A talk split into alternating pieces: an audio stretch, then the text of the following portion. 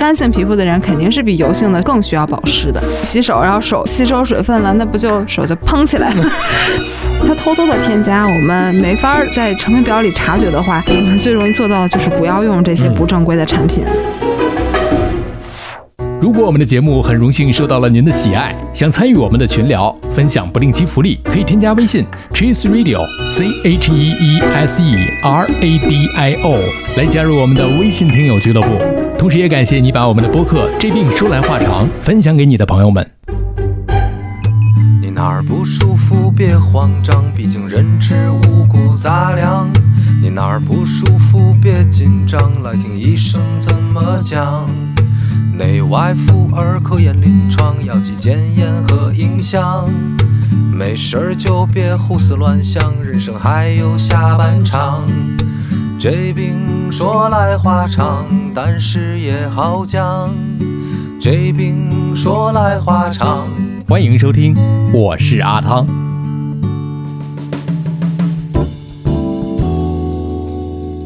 我这行说来话长之这病说来话长。我们上一期的节目当中呢，给大家请到的是首都医科大学附属北京朝阳医院皮肤科黄新绿黄老师。那么这一期呢，仍然是黄老师，黄老师没走啊。黄老师好，你好，唐老师。上一期我们聊的是防晒的一个问题。虽然我们是在夏天这个时间去聊的防晒，但是防晒这件事儿，听黄老师这么一说呀，它可不只是在夏天要做的事儿，也不仅仅是我们涂点防晒霜，可以是戴个帽子，也可以是打把伞。甚至是说您选择一个适合自己的防晒衣，自己怎么选都可以。但是呢，终究防晒这件事儿呢，是一个挺日常的一件事儿了。那么这一期呢，跟大家去聊另外一个也是大家非常关心的一个话题，那就是日常的护肤问题。我们先来说一个大家最为常见的一个问题吧，就是经常说的皮肤补水。那我就有一个疑问了啊，就是咱们这个皮皮肤啊，它能够吸收水分吗？到底是补水呢，还是保湿呢？我们一般是说保湿，补水呢，其实。虽说也不是一点水分都不能吸收，但是这个皮肤其实本身一个屏障，它是想保护自己，不要什么都吸收。嗯，如果咱们手一洗手，然后手吸收水分了，那不就手就嘭起来了？这个画面总感觉不太有点卡通啊。对，所以其实就是保湿。这个皮肤本身它自己里面是有一些水分，包括它自己啊有一些脂肪啊，还有一些胶原蛋白啊什么的，它自己的一个皮肤的结构。呃，我们是通过一些，比方说。护肤品啊，或者什么的，让它这个屏障更牢固。但是我们没有必要让皮肤吸收那么多的水分，它自己本身是有它自己的一个结构的。要那么多水呢，对于它也不是一个多么健康的事情。这么一说，大家就明白了啊。这不是说一劲儿的去吸收水分，这个身体也不是泡面啊，嗯，膨胀起来，感觉好恐怖啊！这个画面，没错，这是一个问题啊。另外一个就是关于洗澡啊，因为夏天呢，就是我自己而言吧，我可能每天至少要洗两个澡了，因为每天要出。出汗吧，那洗澡多了是不是对皮肤也不太好？嗯，确实是，但是夏天这个就说冲个澡啊，一次就五分钟、几分钟的事儿，其实倒是问题不大。对皮肤损伤稍微比较大的，就是那种很长时间的泡在水里，它那它确实会比较容易泡浴缸那种。嗯，对，皮肤确实会这个泡时间长了还是有一些损伤。我们可能有这种体验，就泡多了以后，这个手都皱巴了，然后出来了以后，可能反而觉得皮肤会比较容易干。如果大家特别喜欢泡澡或者洗澡比比比较多的话，咱们出来就赶紧，我们会说，基本上一两分钟内就涂上一些润肤乳，就是涂上一些保湿的这些身体乳，对对，身体乳，对，然后咱们能保护一下咱们的皮肤。其实泡在水里，对皮肤来说，它不是一个补水，它反而是一个比较容易脱水的一个过程。哎，就是你一旦出到这个外面啊，从水里出来了，嗯，会觉得皮肤特别的干，尤其是如果谁皮肤比较本身是那种干性皮肤的话，他可能就会有这种体会了，就会觉得身上。上就是干的厉害，所以我们对于皮肤比较干的患者，或者包括有一些湿疹、特应性皮炎的患者，我们都会建议他，如果洗澡不要洗时间太长，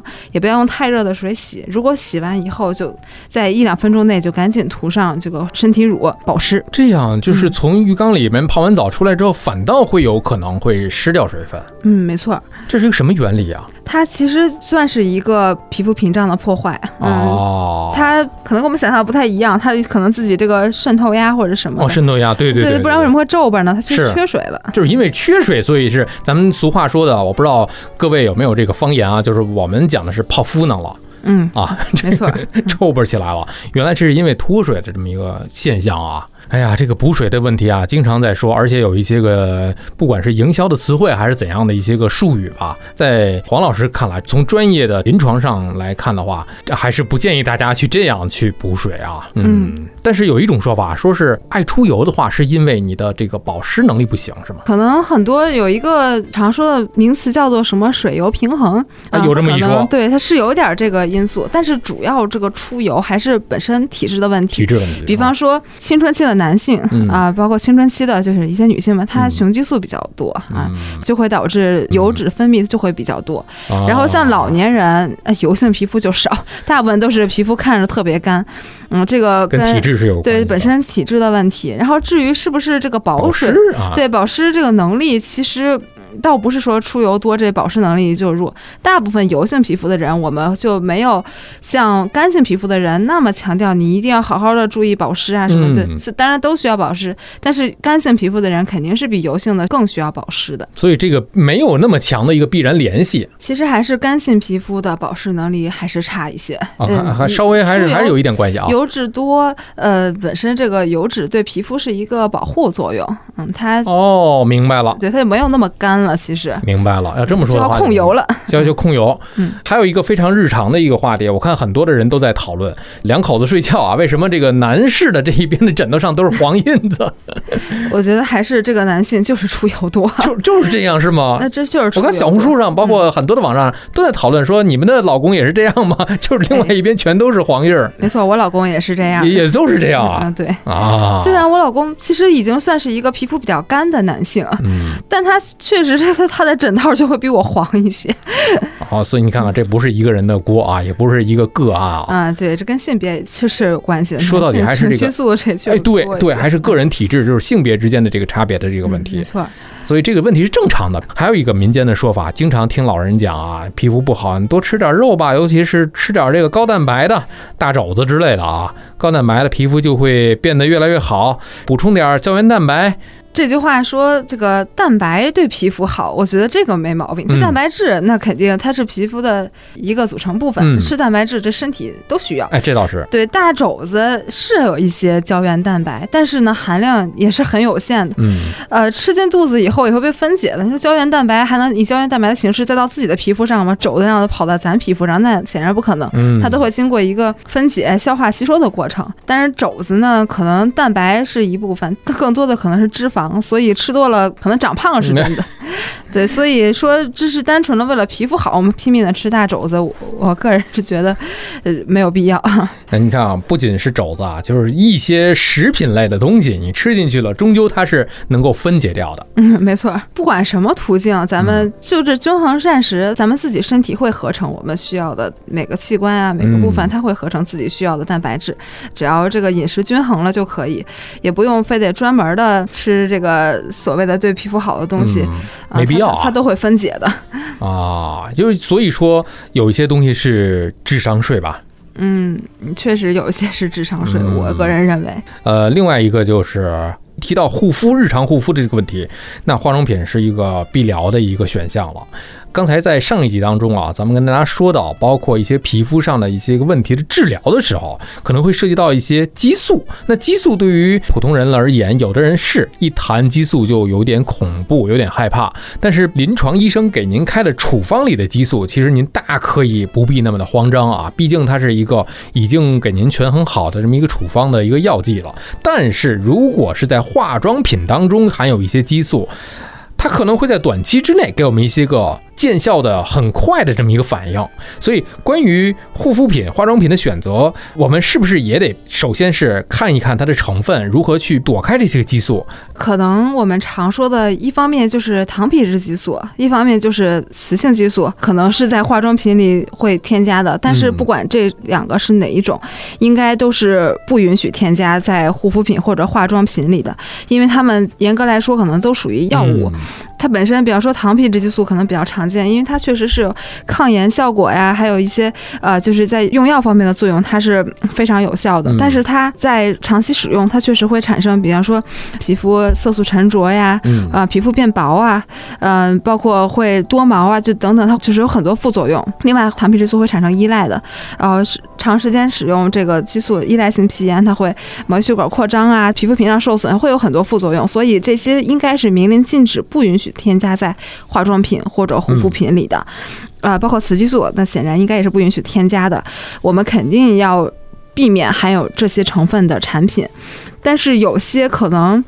因为它是不允许添加的，所以成分表里它不会写，不写了啊。对，它不是正规产品，它就偷偷添加的可能。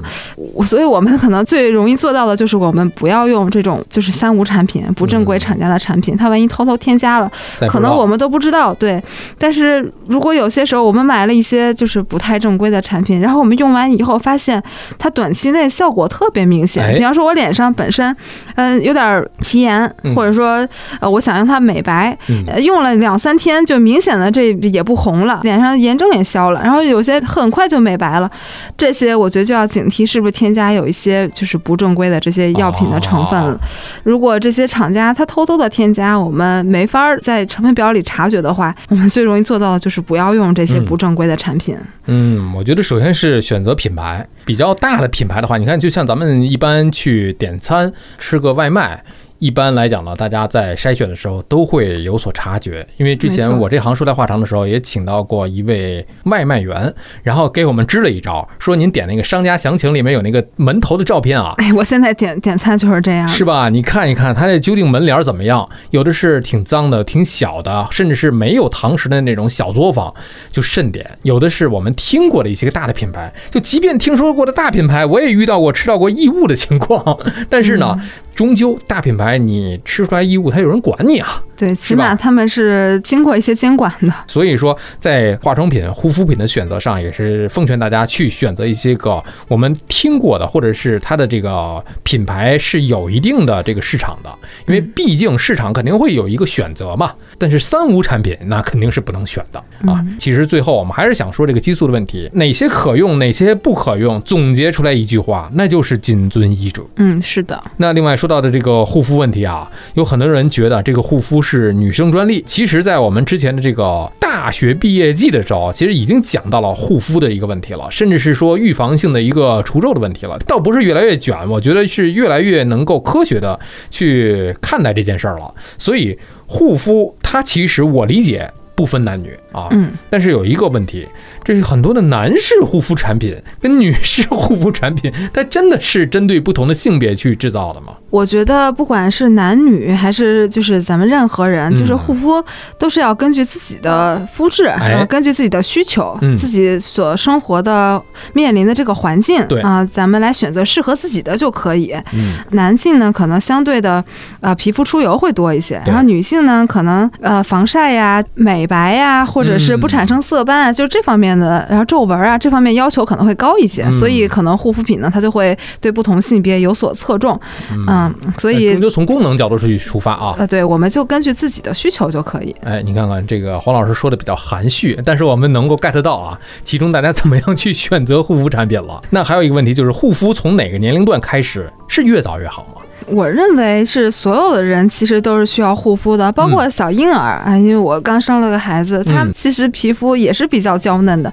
我们从小宝宝开始，其实就要抹油啊，就要注意防晒啊等等，更别说我们现在已经每天要出去这个风吹日晒的。我是觉得清洁、保湿和防晒其实很老生常谈，三部曲是不分男女老少的。嗯，但是也不是说要过度焦虑。你说皮肤科天天就跟我们说，嗯，我们多累啊，天天。的又要干这又要干那的，其实也没有那么严格，说什么程度的护肤啊，只是我们把它当成日常的简单的一部分，嗯，也不是就得捂得一一丝不漏，或者每天用花半个小时、两个小时就在那护肤，没有必要，没有必要啊。也就是说，护肤这从年龄上来讲的话，其实任何人我们这个皮肤都是要需要保护的，对。但是这个级别跟这个程度啊，可能依据您个人的这个皮肤的状况而言了，没错。嗯，另外呢，我们在网上也流传着各种。loin. 黑科技啊，神奇的这些个产品，包括玄学的一些产品，怎么样判别是不是智商税呢？接下来有一些个听友啊提出了这个问题，当中也涉及这些方面。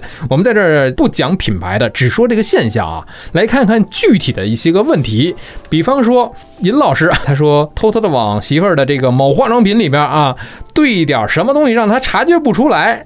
我觉得他可能是认为化妆品没有什么太大作用，兑点东西糊弄一下啊，兑点什么东西是不是能感觉出来？嗯，首先质地可能就变了，本来看着挺好看的一个，兑点水里面可能那个分层啊什么的，一眼就看出来了。尹老师还是不要调皮，挺贵的东西别糟蹋了，还是。另外一个问题是，过敏性湿疹患者近年来急剧增加，这个有没有学术的共鸣？在治疗手段上有什么未来的可期的前沿突破吗？我自己也感觉过敏患者确实越来越多了，来就诊，尤其是这个新冠之后，确实好多人都说我本来不怎么过敏的，然后现在过敏的加重了。这个我也稍微查了一下，是说就是现在呀，也不说这几年吧，反正就是多年来这个过敏的。这个患者的比例确实是在逐渐增加的，可能跟这整体的这个环境啊变化确实是有一些关系，包括我们可能这个工业产品，还有这个环境啊整方面，可能都有一些影响。具体的这个问题，可能光我一个皮肤科大夫就因素太多了。这个治疗手段上有什么突破呢？现在可能在治疗过敏方面，就是比较前沿的，就是一些比方说小分子药物，还有一些靶向药物，什么生物制剂这些。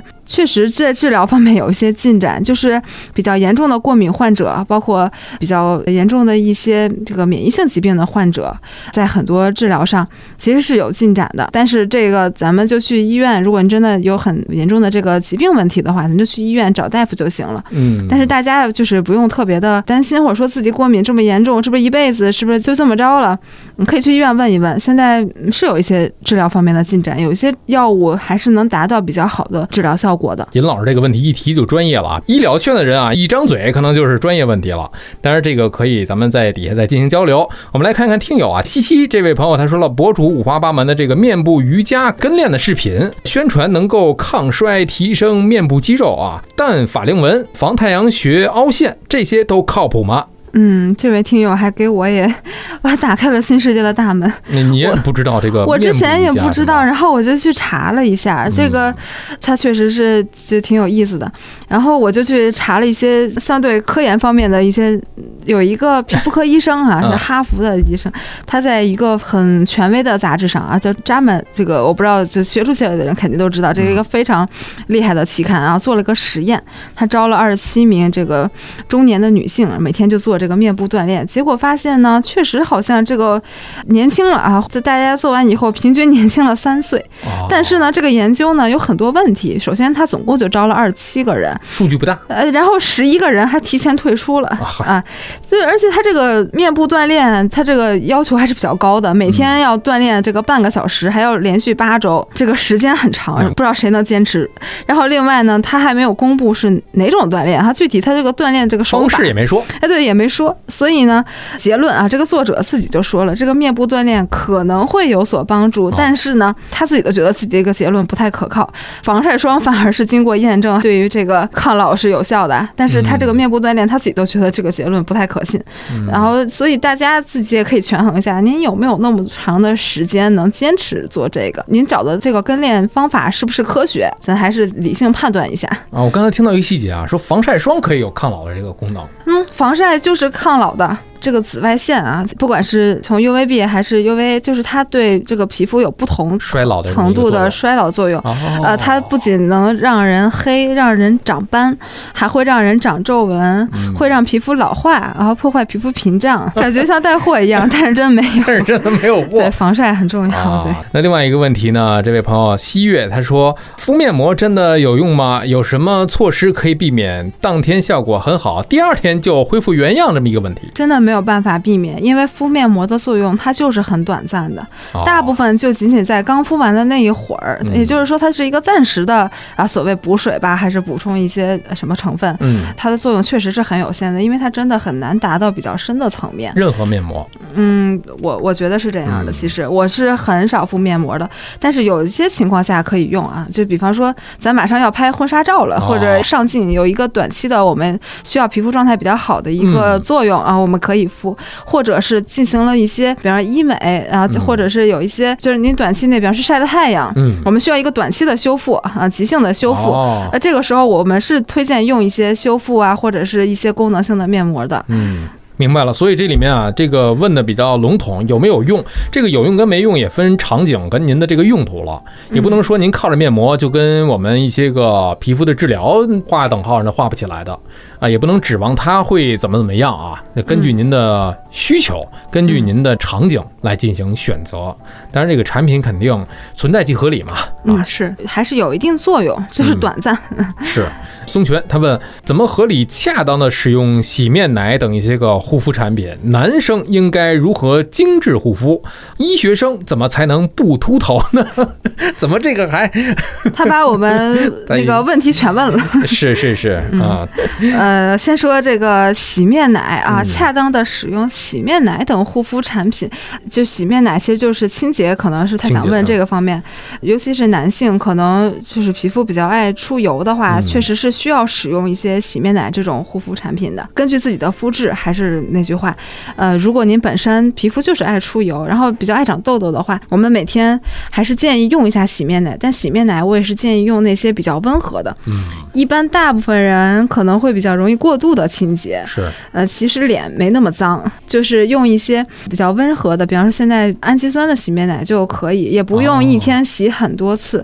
像我个人的话，就是因为我白天会涂防晒，我就嗯晚上用一次洗面奶，早上我就直接用清水洗。嗯如果是比较油的皮肤，我们可能会建议他一天最多使用两次洗面奶就可以了。嗯男生如何精致护肤这个话题有点大，但是男生可能嗯、呃会比女生脸上油一点儿，嗯也分人哈，就嗯就大部分是这样。那您可能就是配合着相应的就洗面奶，可能会比女生多用一次，我觉得也就足够了。然后还是要做好啊保湿和防晒，我觉得这样就已经足够精致了。对于一个男生来说，其实我觉得这个话题我倒是有点发言权，因为男生的这个护肤的这个事儿吧，我在若干年之前啊，就是我比较还是粗线条的那种人，嗯呃，我可能皮肤在同年龄段的人当中还算比较不错的。很多的人会觉得，哎，你涂了什么吗？擦了什么吗？其实什么都没用啊。我就说，就是自来水正常洗脸就好了，就是你让它清洁就好了。再一个是，我觉得还有一个问题，比方说熬夜呀，你是不是抽烟呐？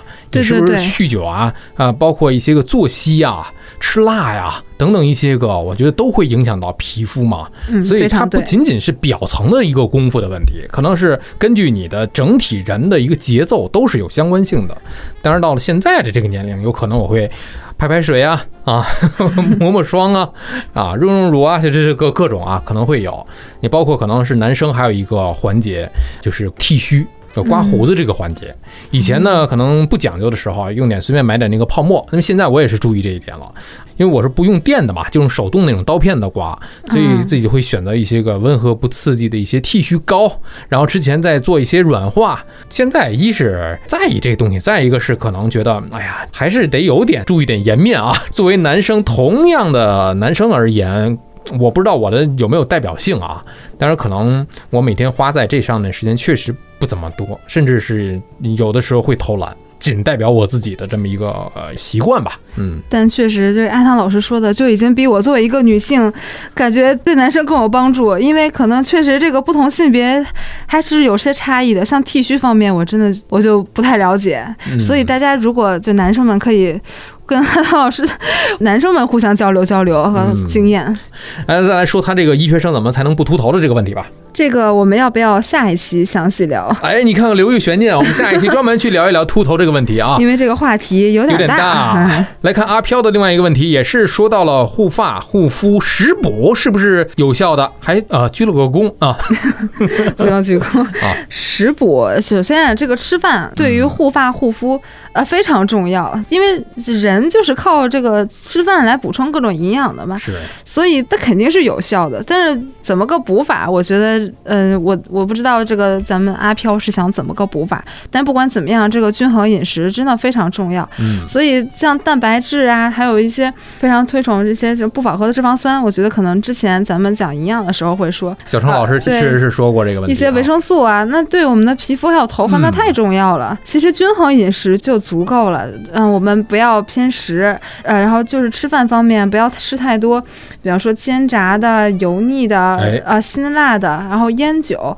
呃，我们能避免这些，然后就已经对我们的皮肤和头发足够友好了。嗯，然后至于要另外食补，我不知道大家是不是想说要吃什么黑芝麻呀、黑豆啊那些，是不是有必要？我觉得可能黑芝麻、黑豆这些，从颜色方面，因为我是搞西医的，我们不讲究这个，但是它含有一些需要的成分，比较丰富的蛋白质，还有这些需要的这些脂肪，那它就是会对头发和皮肤会好一些。嗯，但是不是说我们为了头发好，我们天天就吃很多的芝麻什么的？那偏了又。哎偏了，那那那确实就长胖了。哎，所以关于怎么样食补呢？更好的一个解决方法呢？您可以回听一下我们之前小张老师的那几期，从饮食营养的角度上来讲的一些个问题。那接下来的问题又到了我们的迎宾部经理马小果了。这是我把他的几个问题都给拆出来了。这是关于我们这个主题的高价护肤品、玻尿酸之类的，是不是智商税？如果皮肤的屏障作用不被破坏的话，那么这些物质可以被吸收吗？还有一个问题就是家用的美容仪有用吗？我们逐一来看一看。啊，先说这个高价护肤品。我觉得这些高价的产品高到什么程度呢？我想知道。对对，这个可能是因人而异的。像人家这个是月入十万的人，人家可能觉得日常用一些千把块钱的护肤品，人家觉得也可以接受的话，呃，我觉得这种所谓贵妇品牌的这些护肤品，首先品牌它的安全性，还有它自己的一些技术方面，是有一些人家自己的独到之处的。咱不能否认，人家肯定会花更多的钱研发。至于它有没有能高出它价格倍数，所谓的这个性价比是吧？呃，可能。确实，这个品牌方面的溢价会更多一些，但是我觉得，如果您本身有这个经济实力，您说我就用高价护肤品。那我觉得没有任何问题，它它肯定再会更安全，它肯定会有一些它自己的好的地方的，嗯啊，所以说这个智商税呢，我觉得因人而异。您本身就是一个咱们也没怎么还没什么收入来源的大学生，我们就一定要追求那么好几千块钱的护肤品吗？那肯定也没有必要，我们肯定能找到相对平价的，也是效果不错的产品。王小果，如果是他个人的话，我觉得他的经济能力应该是可以的，有好多的东西可能不见得咱们花大钱买了之后就自己在那享用。有时真的是相互啊，送个礼啊，送个客户啊，再有一个可能是用来社交啊，都是有可能的。所以，如果是性价比的话，可以看一看那些个物美价廉的那些个产品。没错，这是因人而异的，看您的需求了。另外一个，它的问题就是皮肤的屏障作用不被破坏，那么这些物质可以被吸收吗？反正现在这些护肤品啊什么，他们主要研究的就是怎么能让咱们的皮肤能够吸收，就是能够产生效果吧。什么小分子啊，嗯，什么之类的各种概念啊。对，像分子量很大的那些成分，那它肯定透皮性是差的。嗯，他们是会就是自己他们研究，就是怎么能通过一些特殊的渗透方式啊，或者是怎么能跟别的成分啊经过一些这个反应，能让我们更好的吸收，能更好的产生效果，这是他们就是研发的一部分吧。所以说，呃，如果皮肤的屏障不被破坏，物质吸收的程度也是有一定的，你只能说你根据不同的产品，它也能吸收一部分。但是能吸收多少呢？这确实是不能说人家我这含什么什么东西啊，我就全都能吸收到自己的皮肤里，大部分可能是吸收不了那么多的。另外一个问题，他如说的这个家用的美容仪啊，有没有用？这个东西也是哎，怎么说呢？有一定的作用。我个人觉得它有有一定的作用，因为它可能有些美容仪它是激光啊或者射频类的，对这个皮肤，你能说一点作用没有？那肯定还是有点儿。但是它至于能有多大程度，它跟它的能量，还有它自己本身它是什么波长的产品，适不适合您的皮肤，这个东西真的是需要具体情况具体讨论了。一般我觉得，如果您想做医美的话，比方一年一两次去医院。做一些，就是它可能会整体它的能量什么，它会大一些，它可能就会效果更好。然后这种家用的话，一个是比较费时间，然后再一个的话，它可能就是作用会。哎，反正微小很多，嗯，但是确实会有一些的作用。其实话这么说吧，其实我觉得家用的这些东西啊，既然能够让您用的话，它是肯定不是医疗级别的一个小产品，但是呢，是这意思，它肯定得保证您的安全之下啊，您没有专业的这些操作的资质的情况之下，您就可以便于操作了。那这些东西肯定首先要保证它的安全性。那安全性保证之下呢，它是一个保守的，也就是说您要追求一种医疗级别那种效果，那也肯定是不可能达到的啊。我觉得这个事儿是这么个事儿，所以大家如果说是您想有一个进阶的一个比较专业的一个护理啊，还是修复也好，还是去正规的医院去挂号，我觉得这样去更合理一点，更科学一点。我觉得整体性价比是比较高的，因为家用的话，一个是时间比较长，然后它的作用呢又没有那么的明显。对。嗯，还花了不少钱，反正这个大家自己衡量吧，就。对对对对对。另外一位朋友小严，他说，二十六岁女性下巴上痘痘啊，反复，呃，长时间的好一段没有不好一段，怎么调理比较好呢？痘痘确实是一个比较容易反复的事儿，尤其对于年轻人，确实是比较困扰的一个事情。日常方面的注意就很重要，就是如果不想用一些药物的话，就饮食、作息，呃，多方面我们可能都要注意。比方说吃饭啊，就少吃一些油腻的，还有甜食，然后辛辣刺激的，然后可能有些人吃一些乳制品，可能也会容易长痘痘。还有就是规律的作息真的非常的重要，如果经常熬夜的话，那确实会比较容易长痘痘。还有就是精神压力。大比较容易长痘痘，所以大家可能都会有体会。再有一个就是做好日常的护肤，然后如果还是就是这个痘痘比较严重的话，呃，可能就需要进行一些药物方面的治疗了，不管是外用药还是口服药。关于痘痘，其实我们之前在。大学毕业季那期也说过，其实它有很多的长痘的因素，包括在小程老师的这个饮食营养的那期也说过，包括女性的这个多囊的问题也会引发这个痘痘的情况，包括青春期，太多太多了。痘痘是一个大的一个话题。当然了，如果是严重的话，真得线下去挂号就诊，让医生给您看一看，具体到每一个人的情况可能都不一样。嗯，是的。另外一个位朋友是春贤白，他这个问题啊，我印象特别清楚，他留了好多的问题。之前是在咱们这个大学毕业季的这期呃里面也是提到了这个问题。他说后背痘印应该怎么去呢？嗯，看样子就很为这个痘印儿困扰了。痘印啊，呀用我们的术语来说，它就是一个炎症后的色素沉着啊。啊，炎症反应之后，它可能就或者会有这么个色素。如果不是很在意的话，随着时间的推移啊，有个呃几个月或者几年的时间，慢慢的它其实会自己消的。它自己皮肤它有一个代谢嘛。啊。但是如果想加快这个代谢，或者想快一点消的话呢，我们可以用一些含酸类的成分的。这个药品或者说护肤品吧，比方说我们临床比较常用的维 A 酸乳膏，或者是可以用一些果酸焕肤的这种成分，像维酸乳膏，每天晚上涂抹一次。嗯，但这种东西还得避光啊，最好就比方晚上用了，然后早上擦掉，呃，可能能加快一些这个皮肤的代谢。但是想特别快的立竿见影的把它去掉。还真的做不到，因为它这个皮肤的代谢能力有限啊，你就还是得等着时间来给它，就是皮肤自己慢慢更迭掉。另外一个朋友陈晨不到，他说想问一下老师，面膜啊，刚才我们也讲过了这个面膜的问题了啊，真的有广告上那么神奇的效果吗？你可以听一下我们之前的那个面膜的那个问题啊。呃，第二个问题是贵的护肤品和现在国产的护肤品到底区别是在原料还是在品牌这个方面啊？他说他知道护肤品用的原料其实都很便宜，也不见得吧，有的原料也挺贵吧。可能有些原料会贵一些，但是不会那么贵。主要还是在它这个技术，它怎么能让这些原料能发挥作用？可能这个研发上面会投入一些钱。对，你说这个研发，我还真是觉得有话说，因为就像这个汽车一样，同样的配置，您光看参数的话，可能还觉得某些个汽车的这个参数啊，并不是特别的能够达到另外一款的同级别的这个水平。但是得看它如何去调教这里面的各个搭配。单打独斗，你拿出来一个数据，纸面上不是特别的出色，但是真的是在于你，比方说我们那说的这个产品的研发，它它在于一些个调教上，在一些个配方上挺有学问的啊。另外第三个问题，它如果皮肤的屏障被破坏，脂溢性皮炎了，运动高温就发痒的那种，或者是冷热交替就起包，有没有呃好的一些个护肤的产品推荐？当然我们不推荐产品啊，就说有没有一些个护肤的一些个举措可以适合它呢？咱们是什么原因导致屏障破坏的呢？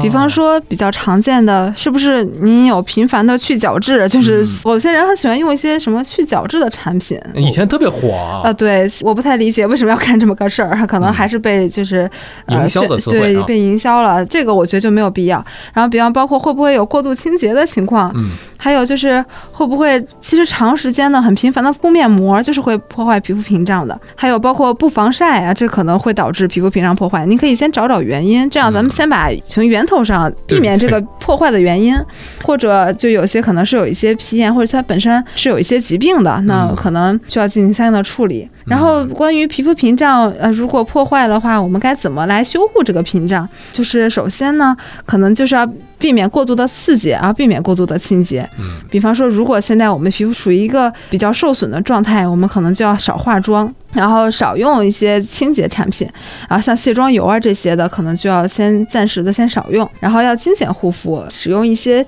修复类的产品了。我们一般会给患者就推荐用一些医美的品牌的护肤品。就不要用太多功效性的护肤品了，就具体品牌可能不方便说，但是会有一些呃医美品牌，对。啊，它可能就比较安全，然后它会有一些修复的成分，呃，然后另外呢，我可能日常要注意比方物理的防晒，然后先把皮肤给修复稳定一段时间，然后可能现在皮肤比较稳定以后，我们就可以逐渐增添像面霜啊，还有一些功效性产品的使用。如果啊，就是呃您这个皮肤屏障它已经涉及到，比方说有皮炎或者有一些比较严重的痤疮啊、痘痘这些，或者玫瑰痤疮这种情况，可能就需要药物治疗才能修复这屏障了。屏障的修复呢，哎，其实也是挺麻烦的，需要一个比较长的过程。呃，我们可能平时要做到的就是避免过度的刺激，然后避免过度的清洁，嗯，然后要合理的护肤，然后呢，呃，慢慢的让屏障这个慢慢的建立起来，嗯。还是挺漫长的啊，不能一蹴而就，不能着急。另外朋友阿董他说，学生时期啊没怎么长过痘，但是现在奔三了，反而不停的在长痘，主要是集中在下颚的部分。那呃作息还是挺正常的啊，偶尔周末熬夜，饮食也没有太大的大起大落啊。这个生理期也非常的正常。那么需要查内分泌吗？这种情况能做哪些个改善呢？听起来应该是位女性，需要查内分泌。说实话，我觉得如果您有这方面的困扰的话。您可以去查，对，起码不管怎么样能解惑，是的，对，心里踏实了也行。对，然后确实有一些痘痘，年轻的时候不长，然后可能中年开始长，这这种情况其实也是挺常见的。还好他现在奔三嘛，啊，不是奔四的时候再长，还是个年轻人，还是年轻人啊。对，可能生活压力大，然后还是比学生的时期，不管是生活的压力、工作的压力，可能还是有。对，所以长痘，我觉得也没有就是特别奇怪，就是如果真的是长的话呢。咱们该查查，没有什么问题，排查了那些内分泌的问题，咱们再注意一些日常方面的，呃，我们心里也踏实了。嗯，他另外一个问题是说，今年被蚊虫咬到啊，比往年格外的痛苦，咬的这个包上没多久就会长出水泡，后来了解到是呃虫咬性皮炎，那往年没有的情况，就为什么会这样突然就出现了呢？是因为随着年龄的增长，哎呀，是不是有年龄的焦虑啊？这才奔三二十来岁，然后增长抵抗力下。降了，是不是可以做一些什么样的改善呢？他说的这个确实是虫咬皮炎，嗯，呃，我们这术语叫丘疹性荨麻疹，嗯，随着年龄的增长，抵抗力下降，很多人会问这个问题，说，哎哎，我这过敏情况以前没有啊，怎么哎怎么突然有了呢？什么病也不是生下来就有的，哎，它总是会有些变化。但确实啊，随着这个整体环境的变化，还有这个大家可能日常生活饮食的变化，呃确实比以前过敏的情况会多，嗯。而且很多人是从中年之后开始出现这个过敏的情况，这个并不罕见。说抵抗力下降嘛，倒是也不至于，但是它可能确实整体的这个体质，呃，它是一个嗯免疫力的紊乱，应该可以这么说。它其实也不是下降了，嗯，它是一个免疫有点失调了。嗯嗯，有什么可以改善的话呢？我觉得只能说是从我们日常，就是还是饮食作息方面，整体把我们身体调在一个比较健康的状态，哎，也是好好的均衡饮食，然后少熬夜，嗯，就是对我们身体、我们的免疫力是一个比较好的。至于要有什么特别的方法呢，可能也没有必要说为了这个，然后我们就要吃什么的焦虑啊。对，不用太焦虑。现在这种情况也挺常见的。嗯。再看另外一个朋友，他说啊，这他就叫小时候很高的啊，呃，留了很多问题。现在可能更高了，可能更高了啊！第一个问题，现在一个一个看吧。这个手贱啊，忍不住去抠痘痘的话，留下的这些个痘印、这些个痘坑，能够通过一些个护肤品的形式消除吗？还是要必须通过医美的手段呢？痘印儿可能随着时间，它自己皮肤的代谢有可能慢慢能缓解，但是通过护肤品呢，效果有限。嗯，痘坑呢，可以说就更有限了，嗯，因为它已经形成这种，在我们这儿已经叫凹陷性瘢痕，或者是哦它已经很难通过护肤品来改善了，最好还是可能通过医美的方式了。那第二个问题是，有什么药是能够长期使用克制痘痘的呢？阿达帕林，这是一个我们很常用的治痘痘的药。因为会脱皮呀、效果有效，但是他说很痛苦，呃，或者有什么其他的一些个护肤的推荐吗？嗯，他一看肯定是去医院看过了。开了这个药，啊开了这个药处方药啊。哎，这是处方药，这个嗯药确实挺好的，它对于调节角质啊、控油啊，是个很好的药，但它确实嗯会有些副作用，就是它会让人干，因为它就是控制出油，对，它会很干。嗯，有些人用了以后确实会觉得很痛苦。什么可以长期使用克制痘痘的话，其实这些药物就是分人，有些人长期用这些药，他自己觉得是耐受的啊，包括哦。他会用一些酸类的，比方护肤品什么，他自己是耐受的，嗯它就可以相对长时间的使用。嗯呃，我们对于痘痘比较严重的，我们会吃一些药物。有些人吃了会觉得还可以，没有什么太大的不舒服。有人一吃他就头晕，或者是就是有一些胃肠道反应，嗯那就不建议长期用了。所以这个可能每个人反应不一样哈。嗯，然后说，呃，我还是推荐，就是如果是痘痘的话，日常的注意就是通过自己的饮食，嗯日常的护肤能让它控制的话，那样是最好。还是不建议长期的使用药物，嗯因为不管是什么药物，它肯定还是会有一些副作用的，会有些不舒服的。你看它第三个问题就是说到了，刚才我们也聊过洗面奶的这个问题啊，洗面奶会对皮肤造成伤害吗？它因为确实是油质的这个皮肤嘛，所以频繁的洗脸，洗完之后呢，感觉到非常紧绷，然后再喷那种补水的喷雾，这样可行吗？用洗面奶的时候没什么感觉，也不刺激，洗面奶本身它是我们帮助我们护肤的一个步骤，就说洗面奶就会对皮肤伤害，那并不会的。其实就是合理的使用，它是来帮我们的。嗯嗯、我们就是不要使用那些清洁力度特别强的嗯产品就可以，选择比较温和的洗面奶。呃，我比较推荐像氨基酸洗面奶，它是一种种类啊，它不是某一个品氨基牌。酸类的啊，嗯，它会比较温和，然后我们适度的使用，我们也不用一天洗很多次啊，就我们就比方一天用一次或者两次，油性皮肤用一两次完全没有问题，它对我们是有帮助的，因为其实脸上堆积很多油脂，它的油脂呃会产生一些氧化反应啊，或者是它会跟一些微生物，它会比较容易感染啊什么的，嗯不是说脸上就要堆着那些油，呃虽然油对我们是保护的，但是多了什么东西都过犹不及，是的，呃，多了它也是会有伤害的。所以说，我们正常的就是要进行洗脸，呃，该用洗面奶就用洗面奶。洗完之后脸会觉得紧绷，那有可能您这个洗面奶的清洁力度稍微有点强了。就大了，您可以换一下，看有没有更温和一点的。嗯然后，如果用完洗面奶，我们就是要马上进行补水，像水啊、乳啊、嗯啊保湿的产品，就是要马上使用的。这个是完全正确的这个护肤的程序，嗯是可行的喷雾那。种，嗯他他用的是那种，对，不管是喷雾啊，啊，还是怎么嗯用上啊，反正马上进行补水保湿是没有问题的。嗯，另外这个问题就是化妆的时候使用补水的乳液会感觉到皮肤刺痛，这是皮肤缺水的表现吗？还是只是过敏的反应呢？因为比较少化妆，而每次化妆都挺痛苦的。化妆的时候使用补水的乳液会觉得刺痛，意思是不化妆的时候使用补水的乳液不刺痛吗？是这个意思？它可能是补水乳液，平时，哎，按理说它不是也平时用吗？根据它上面的描述来看的时候，可能是不是化妆的时候那个配合上这些化妆品，化妆品哎，嗯容易会刺痛，可能是皮肤有点过敏的反应，反应啊因为化妆品可能会含有一些比较刺激的成分。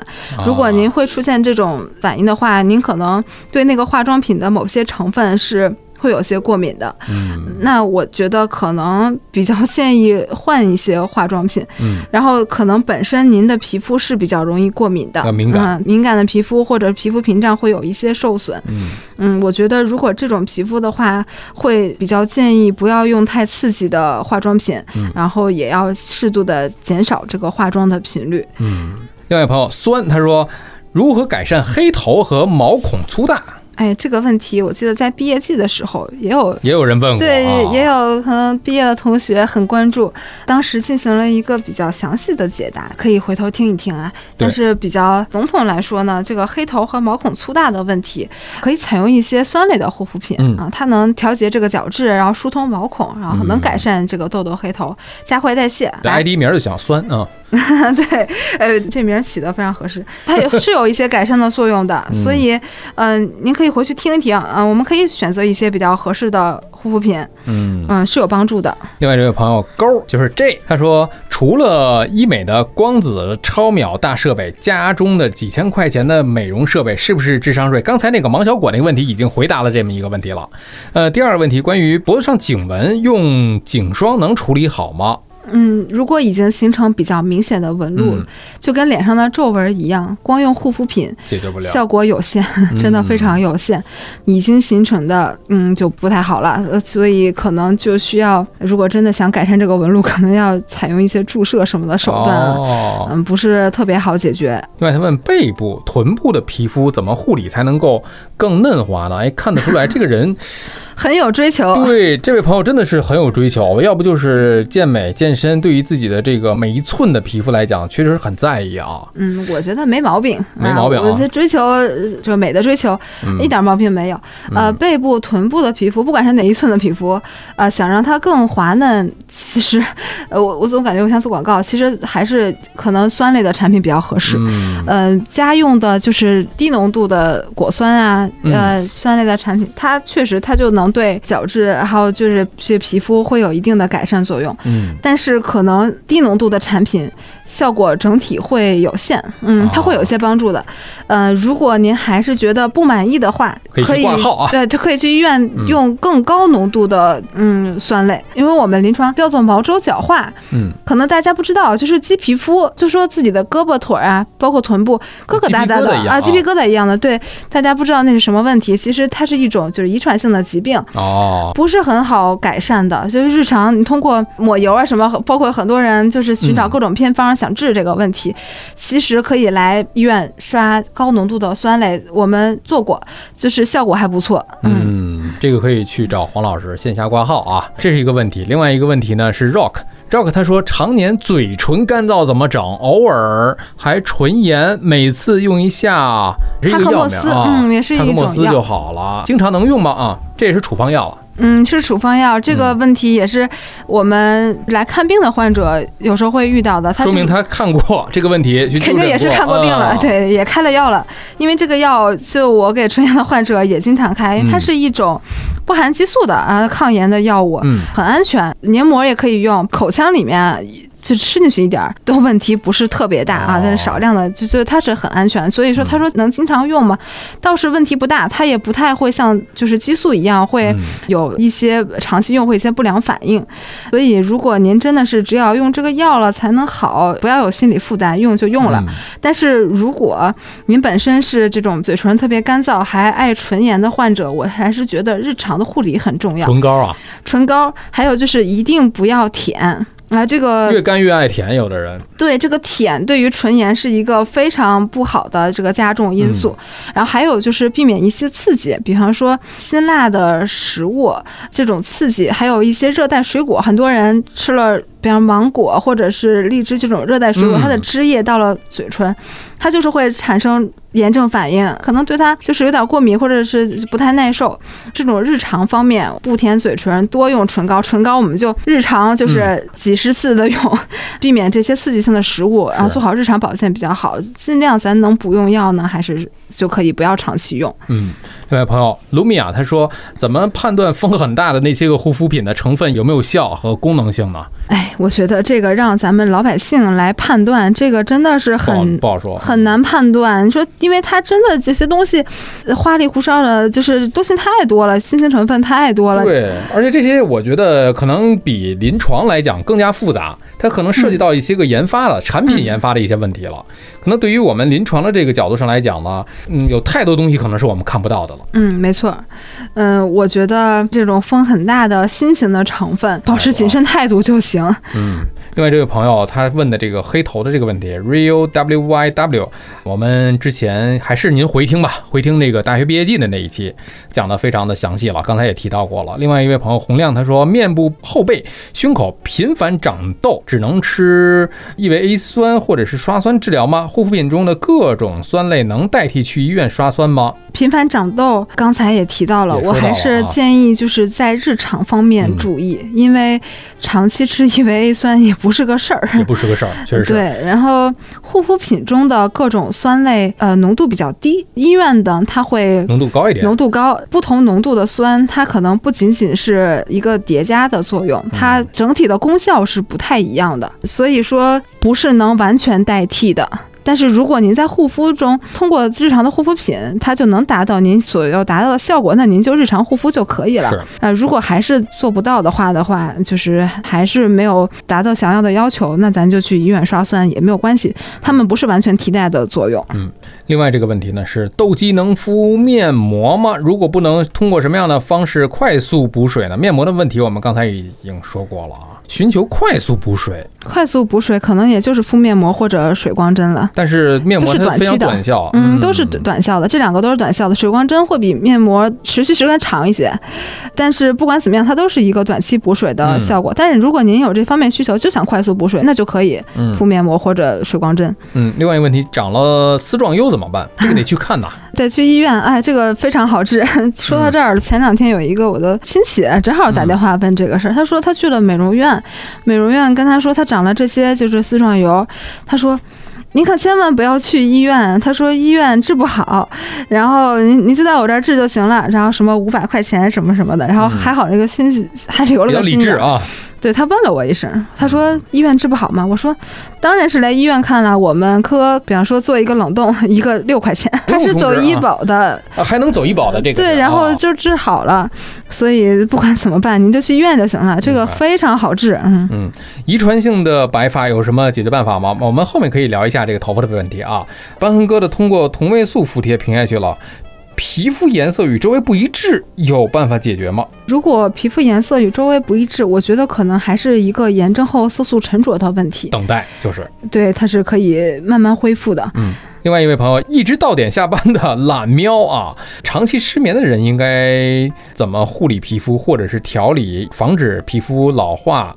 呃，另外一个问题是，每次长痘只长一两颗，而且好了，其他地方又会冒出来，轮番上阵。这个问题也回答过了。长痘的这个问题，其实它不仅仅是一个皮肤上的一个问题了，可能是跟您，您看前面第一个问题，第二个问题是紧密相连的，因为失眠，睡眠有问题，是吧？所以会出现了这样或那样的一个问题。这两个问题如果合在一起的话，让我说的话，可能您得关注一下我们之后的一个睡眠专题了啊，如何去调整一下睡眠，解决了，我相信其他的问题可能都会对迎刃而解了啊。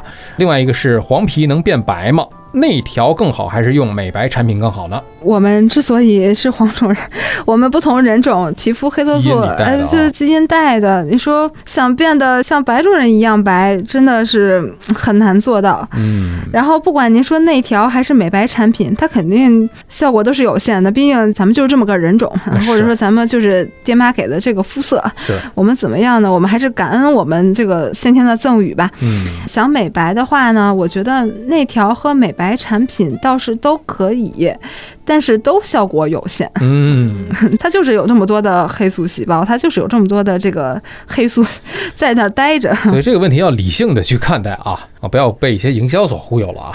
另外一位朋友，他叫做退休媒人，他说针对后天呃美白，真的可以做到像刚才这个问题是一样的啊，像先天白人那样一样白，那是不可能的，基因的问题。如果可以的话，比方说现在的一些个面霜、精华啊、防晒啊，还有食补啊，其实是一回事儿，也刚才那个问题就可以解答了。呃，我们来看另外一位朋友雨露，他说有皮肤病应该怎么样护肤会更好呢？皮肤病的问题，我想还是得针对不同您的这个病状去。挂好吧。嗯，没错。到底是哪种皮肤病呢？您是有，比方说湿疹，还是银屑病，还是就哪种长痘痘？不一样的这种护肤差别有点大，对，差别确实挺大的。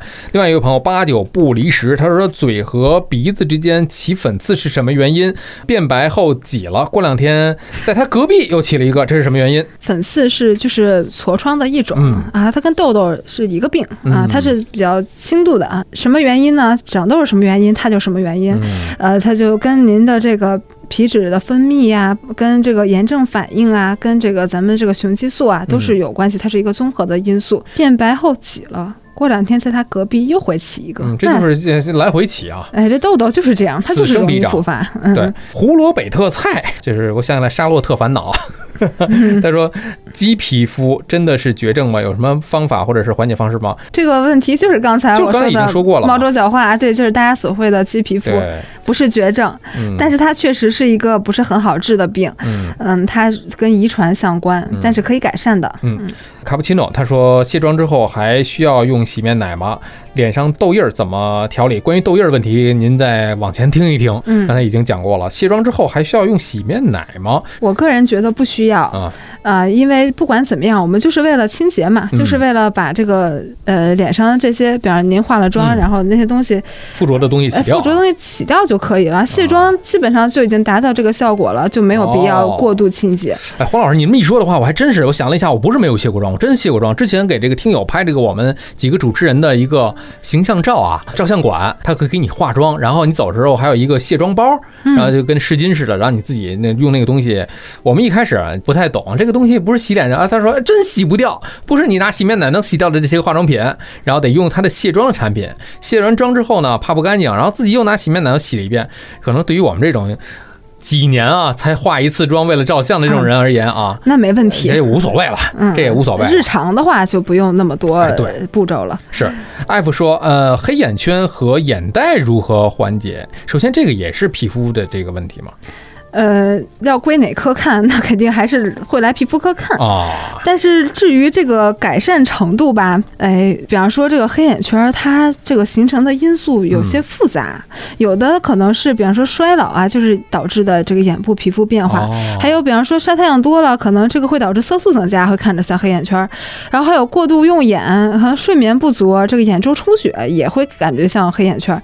它有比方色素型的、血管型的，包括还有遗传因素，有人他就是。是眼周啊，它爱有一些色素，嗯，它会有黑眼圈，所以这个不同的原因，啊，可能缓解起来的这个方式就不一样。比方说，您要是这个血管，因为是熬夜啊，或者是疲劳导致的，那我建议您就好好休息就行了，或者可以做一些冷敷。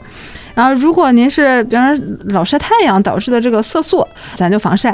然后日常的话呢，我觉得就是改善一下黑眼圈，那还是老生常谈的防晒呀、充足睡眠呀。如果是觉得疲劳了，可以做一些这个眼睛周围的这个冷敷。然后还有不吸烟、少喝酒，这个其实说实话，对于皮肤还有黑眼圈还挺重要的。戒烟限酒，它会有点影响咱们这个眼周这个皮肤的状态。但要是真整形，像像去眼袋，确实得去整形。得去整形科，那就可以关注我们之前那期露露那期啊，露露医生是整形科的，啊，这个每一科咱们都有大夫，术业有专攻，对，术业有专攻。来看另外一个朋友一三五七，他说抗糖化真的可以使皮肤变好吗？他说如果是真的话，再追加一个问题，就是如何科学有效的抗糖？嗯，这个糖化反应。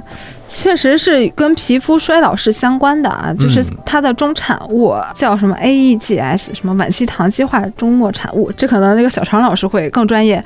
呃，它确实会对咱们皮肤的胶原蛋白呀有一些的影响啊，会延缓这个角质形成细胞的更新。反正总之呢，它确实这个糖化反应对皮肤会有一些不好的作用，所以抗糖化呢会对皮肤有一些好处。但是呢，您说呃这个科学有效的抗糖，我觉得也不用太神话那些什么所谓的抗糖产品，我觉得完全不需要花钱来抗糖，就是我们做好日常的饮食的调整，吃饭的话，然后注意一些烹饪方式，还有吃一些少糖的东西，就已经。很好了，嗯，就比方说少吃油炸的、煎炒的、过度烹饪的食品，然后不吃那么多就是含糖量很高的，呃，含糖量很高的产品，然后做一些适度的锻炼，嗯，包括控制好我们的血糖水平，就已经足够有效的抗糖了。对你，比方说咱们在点咖啡啊、点饮料的时候，选择一个半糖，觉得这就可以了啊。半糖，我都是无糖。哦，你都是无 糖，不另外加糖的选手。哦，我基本上我是比较喜欢吃甜的。基本上每逢佳节的时候都是我的最爱，什么粽子呀、元宵啊、月饼啊啊，但是也就是过节的过节的时候啊，对对对，来都来了是吧？大过节的，是的，日常不天天那么吃就没没没人天天吃月饼是吧？嗯，笑笑他说近几年常听一些个美妆博主提到甲硝唑啊、阿拉潘林啊、壬二酸等一些个相关的成分的凝胶剂啊、乳液剂等等，他们在临床上的应用很多吗？分别适用于哪些个症状呢？这些在临床的应用确实是很多的。嗯，我有时候也会看一些就是科普，我就会讲，嗯，比方说你长了痘痘用甲硝唑，然后阿达帕林、壬二酸这些，其实没有问题。这些在临床应用是很多的，它也就是很正规的药品。只不过这个使用方法的话，您我建议您，如果您就是只是网上看科普的话，您就选择比较官方的，就是有资质的医生的嗯推荐没有问题。适用于怎样的症状，这个您也就是建议还是就是听一些正规的医生的，根据您的情况推荐的相关的药品就可以。其实我觉得挂一个号也不费劲。其实如果是有身边的这个三甲医院的话，挂一个皮肤科，一是可以根据自己的情况啊。量身打造，根据您的这个情况去选择一些药品吧，比那些产品又廉价又便宜，在大部分的情况之下，它是经济上又适用的。没错，博主讲的，呃，首先这些产品没有问题，但是可能到您这儿，您可能会困惑啊，那么多种，呃，我到底应该选用哪一种？然后包括拿到手里了，我应该怎么个使用方法？其实很简单，就看个病，医生都会跟您说。但您要看很多很多的视频，您可能也会很困惑，这个这么多产品怎么用？对，因为每一个人说的也未必是都一样啊。你听了这个说啊，这个有用，那个说那个没用。当然了，他人家讲的啊，咱也不说人对错，人家讲的是普遍性，是吧？针对某一类的人，普遍性。当然，具体您的这个身上人的个体差异还是挺大的。嗯，再来看另外一位小太阳，他说吃了 EVA 酸之后多久可以备孕？怎么判断是否可以备孕？因为有的医生说要三个月，有的医生说要两年，有点拿不准了。其实这个问题我们在之后的这个小熊老师的这个妇科的环节当中也会给大家做一个解释。当然了，我们刚才说到了这个 EVA 酸的这个事情了，这个都不是副作用了，对于备孕是非常非常重要的一个事情。就是我们在临床，如果患者需要吃异维 A 酸，我们会反复跟患者确认确认您是不是会备孕。如果要备孕的话异维 A 酸至少要停三个月。就是为什么会有两年这说法哈？其实这个异维 A 酸。是这个升级换代后的产品，它的整体的代谢的这个时间呢会短一些，所以它一般在它的说明书里写的是要三个月以上，呃，可以备孕。呃，两年的这个是以前的一个叫阿维 A 的一个药，它跟它听起来很类似。它主要现在可能它的适应症是治一些比较严重的银屑病啊什么的，它是要严格两年以上要避孕的，啊，就是时间非常长，所以千万不要自行的。尤其是适龄的男女性啊，不要自行的吃这种 EVA 酸呀，这个 RVA 这种产品，一定要去医院，然后确认了自己短期内没有这个备孕的计划才可以吃。然后，如果您吃了这药，一定要注意避孕。嗯，相关有一个细节啊，刚才我 get 到了，就说男生女生都要在这个问题上去注意了啊。是的，它不单单是一个女生的一个问题啊，男生也要对此要留意啊。对啊，如果是真的有这个备孕的计划的话，一定千万跟医生确认好。嗯，是。是的，嗯，我们这一期主要是讲的一些个护肤，在护肤的问题上有很多的不确定性，因为个体差异特别的大，所以有些问题呢，我们不可能给每个人做出很详尽的一些个解答。您最好的一种方式呢，我们只是讲的一些个普遍意义上的一些个科普内容。如果您有身体不适或者是哪里比较严重的问题，请您线下就医，去找到三甲医院或者是什么样的一个，哪怕社区医院，它只要是正规的医疗场所啊，给您开具处方，根据您的这个问题去量身打造，给您去开具药品。所有其他的问题，如果您要再有疑问或者是拿不准的话，您也可以在我们的这个博客下方去留言。当然了，不给您问诊。